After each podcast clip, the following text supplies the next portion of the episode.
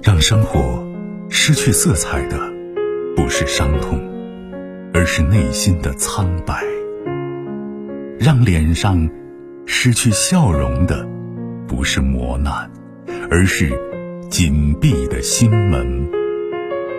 没有谁的心灵永远一尘不染，没有谁的人生永远一帆风顺。沟通，消除隔膜。交流，敞开心扉；真诚，融化壁垒。金融之声，和您一起寻找幸福的方向。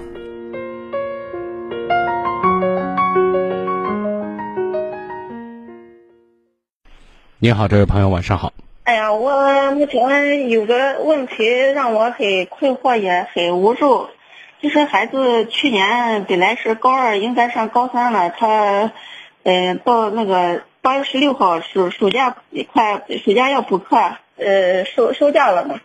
他呃，他那个啥，他他他他就是没到学校去，不到学校去。我们把他好几次送到学校门口都不进校门。为什么？在外边哭的都不进。为什么？孩子可能是病了，我们。大人也没得过那种病，当时就没有经验。他那个天很热，当时天很热，他都穿着那个厚的那个校服。那最终有没有去看啊？孩子身体不舒服，表现出来不愿意去学校。你说认为他病了，检查了没有？到底有没有病啊？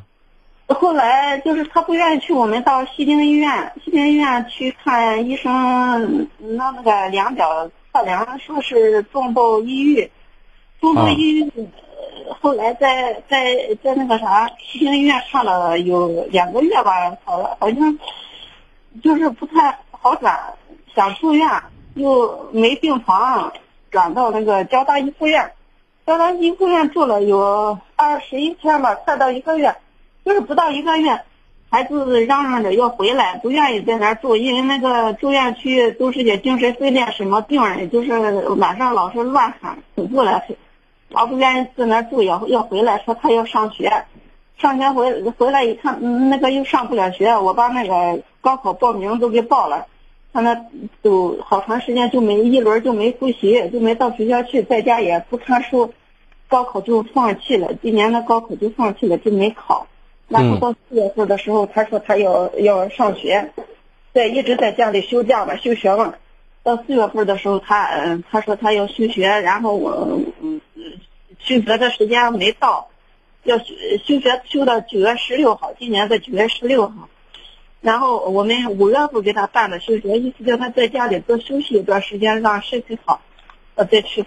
嗯，然后他他说他让让说要还要复学，到五月份的时候我们给他复的学，在学校上了有断断续续的上了有三个礼拜，反正就是每到礼拜天一到或者是一周上五天课。他前三天他就基本上就叫不起来，早上叫不起来就不去，最最多五天课他上一天半课，就是星期四。那孩子其实从这些表现看来呢，还是不愿意去面对学校那个环境，不愿意去面对学习这档子事儿。尽管他内心深处有一万个声音在告诉自己，我应该学习，我是个学生，我想学习。但是面对的具体问题和具体困难，他克服不了，他过不了啊。嗯，就是中间那个抑郁症还中间还有复发，就是有几次。那你现在你看我，我现在想说的意思是，所有目前表现出来的不适应，都是由他一些心理问题、一些认识问题和习惯经验问题养造成的，知道吗？是是是，那如果是这样的话，你给他吃药顶个顶个什么用啊？顶个屁用啊！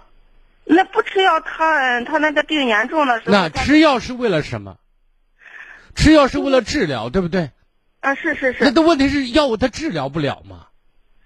那那不吃药，你知道那病有多严重吗？我知道有多严重。我说过吃药是为了控制重症状，懂我的意思啊？知道。那症状控制完了之后，就是给病人做手术了，麻醉完了之后，是不是要实行手术了？是是是。那他那他身心类问题，你到医院去，他给你吃了药就算治疗了吗？就是麻醉完就算治了吗？那问题这这是糊弄洋鬼子的事情吗？那一直在吃药，那药那就把吃一岁不吃完就犯病，就就根本就你看，我现在想告诉你的意思是，我们都知道孩子这些症状表现，是因为他对这个环境，包括对他自己，是认识和能力不够，然后环境给了他的压力，知道吗？或者他人为的自己给了自己压力，然后造成了精神状态的反应。他他老他说他想上学，我说你到底上学不上不上，我把东西拿回来。你不要说那些没用的废话，好不好？他说你今天给我打电话想干什么吧？你不用给我讲过程，我知道过程。他说他还要考，他说他计划考六。那好，孩子要考这个要想那个，现在我们家长该怎么办？你给我打电话是不是这意思啊？就是就是，你说我这现在娃。那我刚才正在告诉你该怎么办，然后你不断给我描述没用的过程，有意义吗？我前面没有打断你，我希望你讲过程，讲完之后，但是讲的太多就是废话了。那你说我现在应该怎么办嘛？我现在你现在应该凉拌。嗯。我说过，如果孩子的情绪状态经常会出现失控，好不好？如果是这种状态，你要给孩子吃药没有问题，这一点绝对没有错，对吧？嗯。但吃完药一定要做心理方面的辅导，因为什么？因为因为这种情绪状态的起源源于什么？源于成长环境给他的一些认识和经验，让他不能适应他真正要面对的生活环境，而造成的一些无形的心理压力，造成的一些躯体。和身体一些反应，知道吗？是是是，你说的对。我说的对顶什么用啊？你告诉我，现在方法就那么简单。我这些话。现在孩子还忌讳那个看心理医生。我以前给他看，找的那个心理医生，他去去了一次，然后到第二次，嗯，就就。因为有些心理医生，他说实话。有有些包括医院有些大夫，我们能不能说所有的大夫？有些这些人是没德行的，知道吗？嗯，娃去了一次，你第二因因为因为他给你他他很功利，懂吗？是是是，他非常功利，然后他跟你说啊，你得多少次，然后人家现在没有免费的午餐，人家都收钱的。对，收钱是对的，但是我们说，在某种意义上，这你要去做就是应人之事，你要用心呐，对不对？就是作为心理问题的解决，如果没有亲情全情的投入，我跟你说一个，就是我以前给我找的那个心理医生，我不说人家了，不说人家了，你现在我想告诉你的意思，没有找对人。哎，不是你，你没明白我说的意思，就是我以前割腕，他还做过窗台要跳楼。要上楼，然后我给他找那个心理医生，说给他辅导，让他嗯嗯，最起码要达到他呃不不自残，要要不不走极端，不自残。后来，呃，反正我这看没起作用，孩子还是割腕，嗯，就是就是脾气不好，嗯，就是把自己就弄弄伤弄烂。他说他把自己弄烂了，他心情才能平静下来。呃，还还还还爬到嗯上上的窗台上，我们把他拉嗯拉不下来。说完了没有？完了，完了。我也说完了。我也说完了。咋办了？我刚才已经说了该怎么办了，我不会再重复了。你知不知道，在整个你跟我的交流过程当中，其实反映了你的一个习惯和风格。你永远在表达自己的意思，你根本不知道别人在说什么。其实这个习惯过程当中，包括你面对你孩子的时候，估计都是一样的。是孩子在你这里找不到一种认同感，因为你根本不给他认真聆听的机会。是是是，可能有，不是可能有，肯定有。您别客气。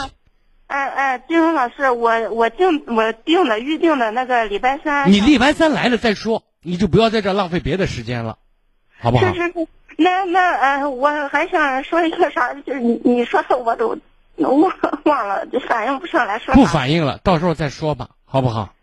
哎呀，你 你你别急嘛，你往上不是我用不上来。不是我急，因为我我们你看你说的很多话里面，你说十句话里面，其实八句话都没用。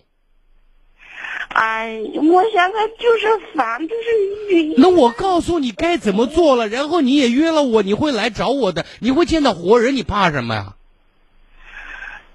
行行行。好的，到时候再说，再见啊。